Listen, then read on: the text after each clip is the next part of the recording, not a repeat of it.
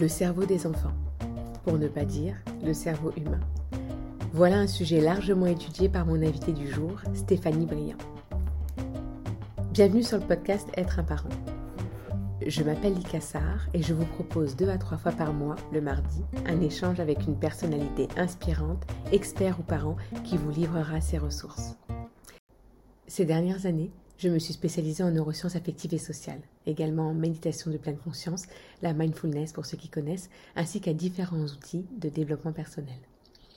En tant qu'accompagnante parentale, la combinaison de tout ça m'offre de nombreuses pistes pour aider chaque parent à être aligné et à trouver un équilibre juste. À mon niveau, j'appelle ça le développement parental. Aujourd'hui, je reçois donc Stéphanie Briand. Journaliste, réalisatrice, présentatrice de télévision, productrice et conférencière, Stéphanie est une parfaite multipotentialiste. Elle a récemment sorti, après de longs mois de recherche, un livre sur le souffle, mais aujourd'hui, je la reçois sur le thème de son précédent film, Le cerveau des enfants. Nous abordons dans cet épisode la nécessité de connaître son propre fonctionnement lorsque nous sommes parents ou tout simplement curieux de découvrir l'étranger qui sommeille parfois en nous. Stéphanie nous explique pourquoi elle a fait le choix de travailler sur le cerveau et nous en dit plus sur la notion d'update parental qui, à mon avis, va vous plaire autant qu'à moi. J'aime son dynamisme et sa façon d'aborder la parentalité et aussi de vulgariser des notions complexes et pourtant si utiles à l'épanouissement de la génération de demain. Également maman, elle nous parlera de la place qu'elle offre, à la confiance dans sa relation avec ses deux enfants et aussi l'impact de l'éducation sur la maturation de leur état d'esprit. Je vous souhaite une très belle écoute. Bonjour Stéphanie. Bonjour Lika, je suis très contente d'être là aujourd'hui. Alors le public euh, au niveau international vous a découvert avec le film documentaire Le cerveau des enfants que vous avez réalisé en 2017 et votre livre qui a suivi en 2019, Le guide du cerveau pour parents éclairés. Et c'est précisément, précisément de ces thèmes que euh, je voudrais euh, aborder avec vous aujourd'hui. Dans l'introduction, je vous ai précisément présenté, mais je voulais revenir avec vous sur un terme que vous utilisez pour vous qualifier. Vous dites être une multipotentialiste. Est-ce que vous pouvez m'en dire plus euh, sur ce terme? Je suis une spécialiste, si, mais de la diversité. En fait, ce qui m'intéresse, c'est de penser de façon horizontale, c'est-à-dire que je joins divers domaines d'expertise. C'est le fonctionnement de mon cerveau et c'est ce qui me crée de l'émulation. J'aime beaucoup aller chercher dans différents domaines des liens que tout le monde ne voit pas. Ma, ma faculté, en fait, c'est vraiment ça, c'est de faire des connexions entre des choses qui semblent n'avoir rien à voir et pourtant qui sont toutes liées.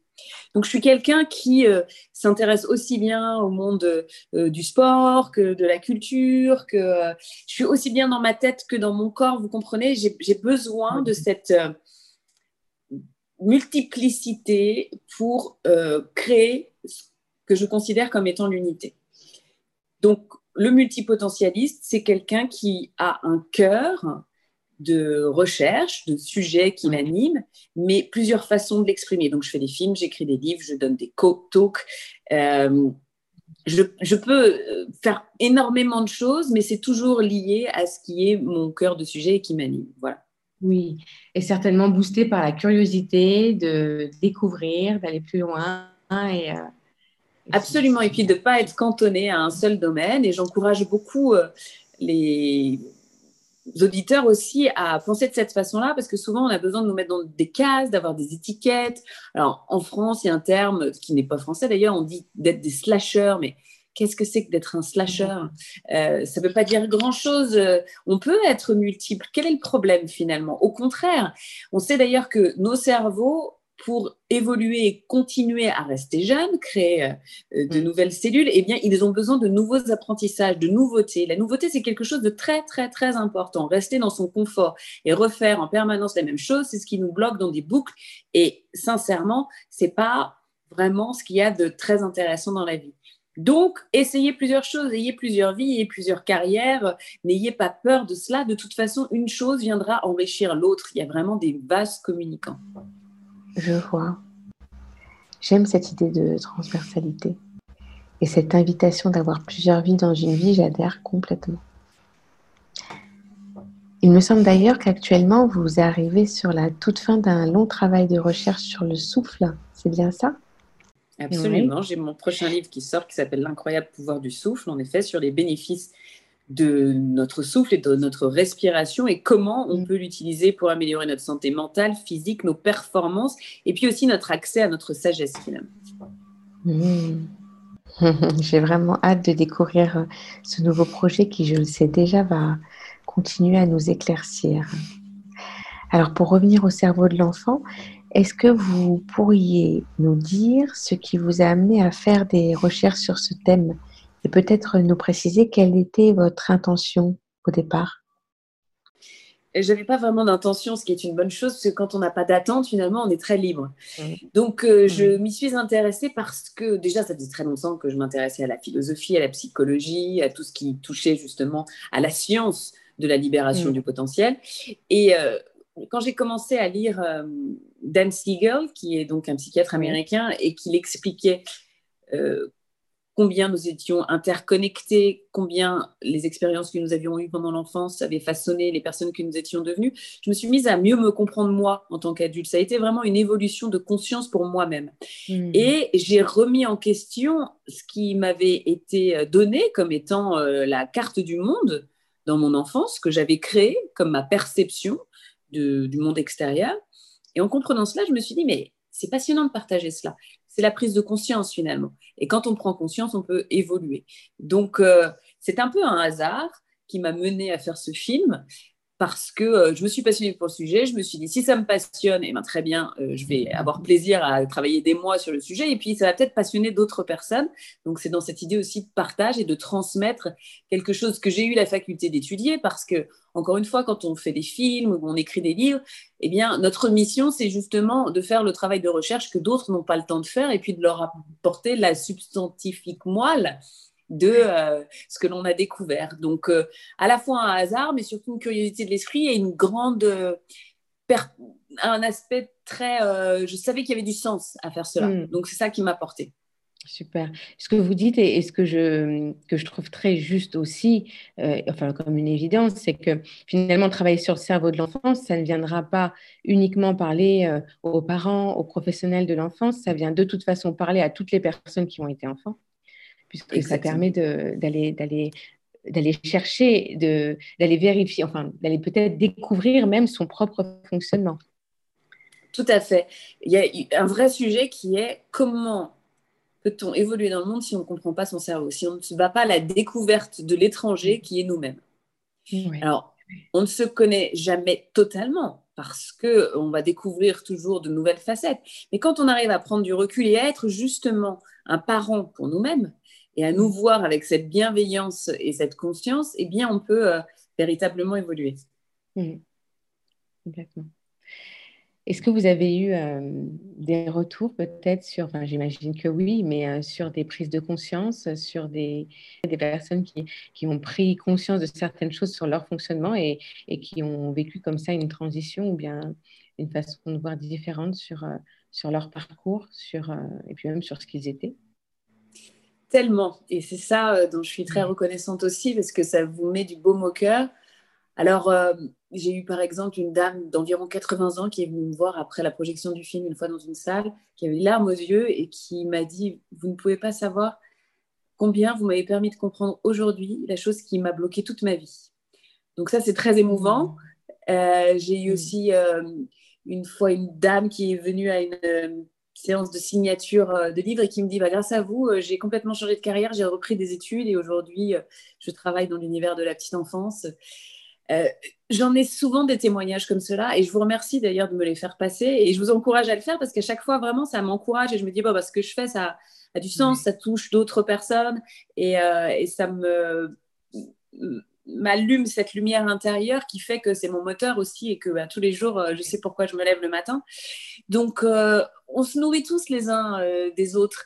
Et quand on arrive justement à être dans ce cercle vertueux, c'est enrichissant pour tout le monde. Et je sais que les personnes qui viennent m'apporter leur témoignage en disant, bah, ça a créé quelque chose chez moi, ça m'a permis de me libérer d'une problématique, eh bien, à côté de ça, ils vont eux aussi provoquer le déclenchement chez d'autres. Donc, c'est un grand mm. relais que euh, nous euh, mettons en œuvre et ça, c'est formidable. C'est formidable, oui. Et alors, je sais que vous êtes maman de deux enfants. Euh, ça a certainement dû changer des choses dans votre regard déjà sur vous, vous, vous, le dites, mais sur vos enfants. qu'est-ce, que, qu'est-ce, que vous avez, qu'est-ce que vous avez appris peut-être ajuster dans votre parentalité pendant cette période de recherche? Sont de très grands enseignants pour moi, mes enfants. plus mmh. que je leur apprends des choses, c'est eux qui m'en apprennent et qui me font euh, à chaque fois challenger euh, mes visions, euh, mes compréhensions. C'est vraiment du sujet d'étude à tout point de vue de ma réaction et mon rapport à eux, et puis aussi de ce que m'apprennent, parce que ce sont aussi des étrangers pour moi dans leur fonctionnement. Et en comprenant mieux quelle est la structure de l'être humain, je suis plus en capacité aussi de les accompagner. Ils sont très différents l'un de l'autre, c'est vraiment deux personnalités qui n'ont absolument rien à voir. Euh, donc, c'est, euh, ce sont de bons sujets d'études. Mais euh, oui, j'ai évolué dans ma parentalité parce que j'ai évolué dans ma conscience humaine. J'ai évolué dans mon humanité. Ce dont je parle beaucoup, j'ai créé un podcast qui s'appelle Parents augmentés et une formation aussi, qui est un coaching pour les parents, qui s'appelle Parents augmentés. Alors pourquoi Parents augmentés? C'est parce que nous avons besoin de faire des mises à jour. Imaginez que quand les mmh. premiers ordinateurs sont sortis, euh, bon, bah, c'était des petites machines euh, qui marchaient euh, de façon un petit peu limitée. Et puis, petit à petit, bah, on a vu qu'on devenait super performant. Ou quand on a un logiciel et qu'on fait un update, on ne peut plus retourner à la version d'avant parce qu'elle est vraiment obsolète. Eh bien, quand on devient parent, c'est la même chose. On a besoin de faire un update sur l'humain que nous sommes. Parce que si on reste dans le fonctionnement de l'enfance qu'on a eue, eh bien, on va pas être en mesure d'accompagner correctement les enfants qui sont maintenant auprès de nous. Et quand on arrive à ces nouvelles versions de nous-mêmes, eh bien, on peut plus envisager celles d'avant, qui ne nous appartiennent pas quelque part, parce qu'elles ont été justement façonnées par le monde extérieur. Donc, moi, j'ai vraiment travaillé là-dessus. J'ai travaillé sur moi, sur euh, l'évolution euh, de l'être que je suis, d'aller à la fois dans la compréhension de certains mécanismes, de m'en débarrasser et puis d'en mettre en place des nouveaux qui correspondent aujourd'hui plus à la personne que je suis. Donc c'est ça la notion pour moi de d'update, de mise à jour. C'est vraiment comment est-ce que vous avez envie de fonctionner, qui vous avez envie d'être. Et aujourd'hui, vous pouvez le faire. Et je donne les outils, je transmets les techniques pour pouvoir justement mhm. être beaucoup plus aligné et ne pas être bloqué dans ce que nous avons créé comme programme quand nous étions enfants et donc de sortir du pilote automatique. Oui, et ce que je trouve euh, formidable, en tout cas c'est ce que je défends également, c'est d'offrir une autonomie et une créativité parce que finalement, une fois qu'on a donné suffisamment de, pouvoir grâce à cette mise à jour aux parents, euh, ils ont la capacité d'aller euh, à la rencontre, comme vous dites, hein, de, des spécificités de leur enfant et, et d'être créatif. Absolument, vous avez raison, parce que mm. sinon, on est dans un étouffement de nos enfants. Il y a une notion qui est très importante, c'est que très souvent, on veut que nos enfants soient heureux. C'est un très mm. mauvais calcul. L'objectif, mm. c'est pas qu'ils soient heureux. L'objectif, c'est qu'ils soient en sécurité. Et la sécurité, elle passe par la création d'une relation avec eux qui soit sécurisante, qu'ils sachent que nous sommes là pour les aider à grandir, mais pas les aider à grandir en leur disant bon bah je vais te mettre un bon petit tuteur et puis tu vas pousser tout droit. Non, mm. on est là pour sécuriser le terrain, pour leur apporter de l'eau, pour apporter une terre qui soit nourrissante, pour qu'ils puissent pousser d'eux-mêmes, parce qu'ils ont cette capacité-là.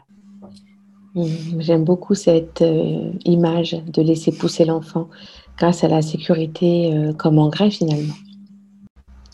Et puis quand vous parlez de bonheur, ou plutôt euh, qu'il n'est pas correct de juste vouloir que notre enfant soit heureux, je pense aussi au fait que ce serait euh, finalement prétendre qu'on sait mieux que lui la définition euh, de son bonheur. En tout cas, on sait mieux que nos enfants la définition de leur bonheur à eux. Les enfants savent beaucoup aussi ce qui est bon pour eux. Hein. Donc, euh, nous, dans notre famille, on challenge beaucoup les idées. J'ai un fils de 10 ans qui me dit non mais maman ok non je comprends tu me dis ça mais moi je suis pas d'accord donc je vois ça différemment et parfois, j'ai l'impression de savoir pour lui, et en fait, il sait mieux que moi, je ne sais pour lui. Alors, je rentre dans, tiens, pourquoi je m'oppose à ça? Quelle est la peur que j'ai derrière? C'est pour ça que c'est intéressant de se poser vraiment les questions et que nos enfants sont des miroirs qui nous appellent aussi à aller euh, explorer quelles sont euh, nos limitations, nos peurs, nos croyances. Complètement. C'est un cercle vertueux parce qu'un enfant qui vient dire à son parent, euh, je ne suis pas d'accord, j'ai mon avis sur la question, avant ça, il a repéré son parent comme fiable et quelqu'un qui pouvait écouter et entendre son opposition finalement. Oui, absolument. C'est euh, la coopération, elle est importante aussi à créer au sein des familles ou, dans le monde de l'encadrement des enfants. Qu'est-ce que vous voulez faire quand vous êtes avec des enfants, quel que soit leur âge hein, d'ailleurs hein?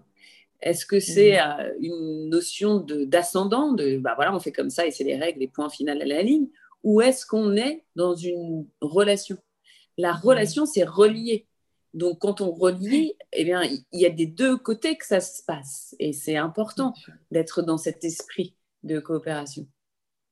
Complètement. Ce qui est aussi beaucoup inspirant, c'est ce que vous mettez en lumière sur euh, la différence entre euh, l'esprit fixe et l'esprit de croissance. Alors pour, pour ceux euh, à qui cela ne parlerait peut-être pas, est-ce que vous pourriez nous en présenter une courte définition, Stéphanie?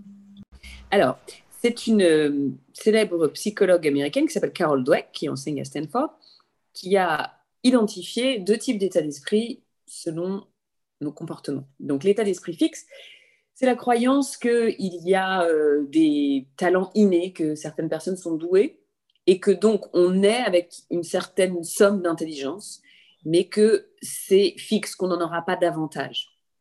Alors que l'état d'esprit de croissance, c'est de considérer que on peut arriver à tout avec du travail, que euh, l'erreur est saine, qu'on se développe euh, au fur et à mesure et qu'il n'y a rien qui est euh, véritablement impossible. Alors, ce n'est pas nier les talents, c'est en revanche dire, bon, bah oui, il y a peut-être des facilités, mais pour autant, ce n'est pas ça qui va être déterminé. Quand on a un état d'esprit fixe, la difficulté, c'est d'embrasser les défis parce qu'on a tellement peur de se planter que l'on reste bloqué dans ce pourquoi on est bon de façon innée. Donc, on est naturellement doué pour quelque chose. Et on va avoir euh, vraiment de grandes difficultés à aller explorer euh, des territoires où euh, les choses semblent plus difficiles. Pourquoi? Parce que le travail n'est pas valorisant, puisqu'il nous empêche d'être doué. Donc, c'est très contre-productif finalement. On croit que de dire à quelqu'un qu'il est doué, c'est l'encourager, mais non, c'est l'enfermer. Mm. Alors que les personnes qui ont un état d'esprit de croissance, vraiment, ont cette liberté de dire, bon, bah, quel que soit ce que je décide de faire, le chemin va peut-être être euh, tourmenté, périlleux, mais je vais y arriver et puis je vais avancer à mon rythme et de toute façon, je vais évoluer. Et est-ce qu'on peut faire un parallèle avec la motivation intrinsèque que j'utilise euh, beaucoup comme terme et qui se définit par euh, le fait d'être guidé par l'intérêt, le plaisir sans attendre d'approbation euh, extérieure, en tout cas l'intérêt et le plaisir euh, euh, personnel, individuel et profond. Alors oui et non, je comprends ce que vous voulez dire, mais non parce que la motivation intrinsèque, elle peut très bien être motivée par le fait de briller dans les yeux de l'autre. Oui, c'est vrai. Donc tout dépend du moteur en fait, et parce que l'état d'esprit fixe, il en est là. Il veut être admiré pour sa douance. Et ça, c'est une motivation intrinsèque. J'envisageais pas. Oui, pardon, je vous coupe. c'est pour, ça que je vous... pour ça que je vous dis oui et non. Je comprends ce que vous voulez dire. Euh, ce qui est intéressant de, se poser comme question justement dans la notion de motivation, c'est quel est le moteur? Quel est le moteur que l'on a dans la vie et pourquoi est-ce qu'on fait les choses? Est-ce que c'est par euh, une validation du monde extérieur ou est-ce que vraiment c'est parce que c'est ce qui nous anime? Voilà. Et, euh, et donc, c'est vrai que quand on a un état d'esprit fixe, parfois c'est c'est plus difficile de trouver ce qui nous anime, enfin, de d'oser vraiment l'épouser, parce que le regard de l'autre est quand même très important. Mm. Et en effet, peut-être que cette motivation est plus facile à trouver ou pas, parce que ça peut aussi euh, être lié à euh, le dur labeur, vous voyez, d'être besogneux. Euh. Donc, c'est la motivation peut être attachée au plaisir par le fait de, travailler dur pour obtenir quelque chose. Ce qui n'est pas nécessairement non plus une bonne motivation. Parce que ce qui est important, c'est d'arriver à révéler le, sens de soi et de, faire ce qui nous rend heureux et, euh, et, de l'ouvrir totalement. Mais bon, c'est la quête d'une vie. Hein. En tout cas, j'entends qu'une grande partie de. J'entends par là en fait qu'une grande partie de nos schémas et même de nos croyances limitantes, sont certainement renforcées par le fait d'avoir reçu cette confusion justement entre la félicitation qui est relié, euh, je pense, à l'esprit fixe et les encouragements, qui correspondent plutôt à l'esprit de croissance. Et parfois, je vois bien, en tout cas, je reconnais cette attente de valorisation, mais plutôt en termes d'approbation et de félicitations. Ce qui est sûr, c'est que comme le cerveau est social, de créer du lien avec l'enfant et qu'il le fasse parce que euh, il a envie de partager ce temps et qu'il voit que ça crée une relation de qualité avec le parent, va être très très fort. Avec le parent ou l'éducateur. Donc comprenez bien que tous les enfants ils vont être vraiment dans la validation de ce qu'on va leur envoyer comme étant ça, ça m'intéresse. Euh, donc, c'est pour ça qu'il y a des enfants qui se conforment parfois à des intérêts des parents, mais ce n'est pas du tout leur intérêt, mais c'est parce qu'ils créent du lien. Donc, nous, on a cette grande responsabilité de choisir où est-ce qu'on décide de mettre le lien. Lier euh, l'enfant à sa motivation. Comme il veut créer du lien avec nous, il va euh, travailler sur ce qu'il pense étant la chose qui lui permet de créer du lien avec nous. Oui, je comprends. Alors la grande difficulté, comme je disais en introduction, c'est qu'on a tous été des enfants finalement et qu'on a tous nos schémas. Nombreux sont les parents à avoir un état d'esprit fixe alors finalement. Et pour faire cette distinction et guider son enfant, ce n'est pas si simple. J'imagine que euh, le plus riche dans l'accompagnement, en tout cas c'est comme ça que je l'imagine dans mon travail, et je pense que vous en êtes d'accord, c'est bien la prise de conscience du parent d'où il en est avec lui-même. C'est les prises de conscience ouais, qui sont euh, le, plus passionnant. Et... Mais ça, on peut pas vraiment le créer, en fait. C'est un peu euh, cette notion de quand l'élève est prêt, le maître apparaît. Donc, il faut être prêt à recevoir ça. Et puis, le degré aussi de conscience évolue. Donc, il y a un premier déclic, et puis après, il y en a un second. Et puis, c'est cette notion d'update, vous voyez On passe d'une version à une autre. Et il ne faut pas aller trop vite, on ne peut pas précipiter les choses. C'est vraiment un choix, je pense, à un moment où, euh, dans nos vies euh, de parents ou d'encadrants, on se dit, OK, est-ce que euh, je suis à la fin du voyage Est-ce que je reste là où je suis? Ou est-ce que j'ai envie d'aller questionner, d'aller peut-être euh, ébranler des choses euh, qui fonctionnent bien, qui me semblent bien fonctionner, hmm. mais est-ce que je suis prêt à aller plus loin? Et c'est la grande difficulté que rencontrent beaucoup, beaucoup, beaucoup d'adultes, c'est que quand on a un système bien rodé qui fonctionne, hmm. ben, de se dire qu'on va aller s'engager sur des terrains un peu plus caillouteux et qu'on ne sait pas ce qu'on va trouver, c'est assez angoissant. Moi, je trouve ça excitant parce que c'est mon moteur. Justement, ma motivation intrinsèque, elle est beaucoup de Allez, on y va. Prochaine étape, qu'est-ce qui nous attend? Bon, ça va être rock'n'roll, mais on y va quand même. Il y a un schéma qui est assez intéressant sur euh, la, libération de, et, le fait de trouver son épanouissement. Donc, euh, vous avez euh, sur la ligne verticale, donc je ne sais plus si c'est les coordonnées, les ordonnées ou je ne sais plus, il faudrait que je retourne à mes coordonnées, qui est l'épanouissement. Et puis sur l'autre ligne, on a un peu la sécurité, donc, où on a une ligne comme ça qui monte et puis qui stagne, ou on a une ligne qui va monter puis qui va faire des, des, creux, vous voyez ce que je veux dire, qui va être très sinueuse. Et à des moments, on a des trous, quoi. Parce que quand on monte et quand on va découvrir quelque chose de nouveau, et eh ben, ouf, ça va un peu tout bouleverser. On va avoir peur, on va avoir des difficultés, mais après, ça remonte très haut. Et finalement, à la fin, eh ben, on se retrouve dans un niveau d'épanouissement qui est beaucoup plus grand que si on avait été dans cette stagnation où on avait euh, continuer à évoluer dans des eaux euh, bon, bah, un peu tièdes, quoi, alors qu'on peut trouver quelque chose de très, très, très enrichissant euh, autrement. Mais c'est pas simple. C'est sinueux et ça, ça peut être épuisant, en effet. En fait, c'est pas fatigant, il y a juste des moments où il faut s'attendre au fait que ce soit pas facile. Et après, on, la passe, la vague. Voilà. Et, euh, et puis, mais encore une fois, c'est c'est cette nouvelle euh, version de soi. Donc, à un moment, il faut travailler sur euh, la création euh, du nouveau logiciel. Et ça, ça nous demande un peu de sueur. Et puis, une fois que le nouveau logiciel est prêt, hop, on le met. Et là, on dit Waouh, purée Quelle facilité maintenant Il y a des tâches qu'on ne pouvait pas faire avant et qu'on fait tellement simplement. Et on automatise de nouvelles choses très positives. Ouais, super. Je vais rester sur cette fin avec cette ouverture positive, justement. Stéphanie, j'aime beaucoup votre façon d'aborder la parentalité, votre dynamisme et cet entrain qui emporte le parent dans ce qui ressemble à, à vos côtés, à une aventure finalement. On va conclure ainsi. Je vous remercie encore infiniment pour ce temps d'échange. Je sais déjà qu'il plaira au moins autant qu'il m'a plu de revoir votre approche et je vous dis à bientôt peut-être sur ce même thème. Ou peut-être sur euh, le souffle, qui sait. Écoutez, merci beaucoup. Bonne chance à ce podcast et bravo pour votre mission d'accompagnement. Et à très bientôt, bien sûr. merci Stéphanie. Au revoir. J'espère que cet échange vous a plu. Je vous propose de retrouver Stéphanie Briand au-delà de cet épisode grâce aux liens et ressources que je vous partage dans la présentation de celui-ci. N'hésitez pas à me faire part de vos commentaires en les partageant sur les réseaux sociaux. Retrouvez-moi sur Instagram et également sur Facebook. Si cet épisode vous a intéressé, pour donner un petit coup de pouce à sa visibilité, je vous laisse mettre 5 étoiles et mieux, un petit commentaire sur Apple Podcast. Je vous dis à très bientôt et en attendant, prenez soin de vous.